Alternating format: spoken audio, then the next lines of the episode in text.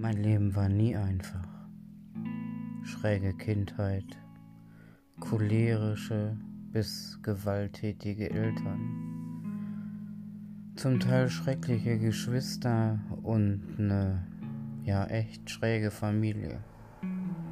Dann schnell Tatsachen, abgebrochene Lehre, abgefuckte Dienstherren oder wie auch immer man das nennen möchte.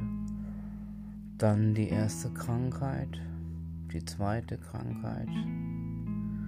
Tja, dann etwas Glück, die Liebe meines Lebens und weiter, weiter ein ewiges Auf und Ab, mehr ab als auf. Doch mein Motto, schlimmer geht immer. Dies meine Geschichte.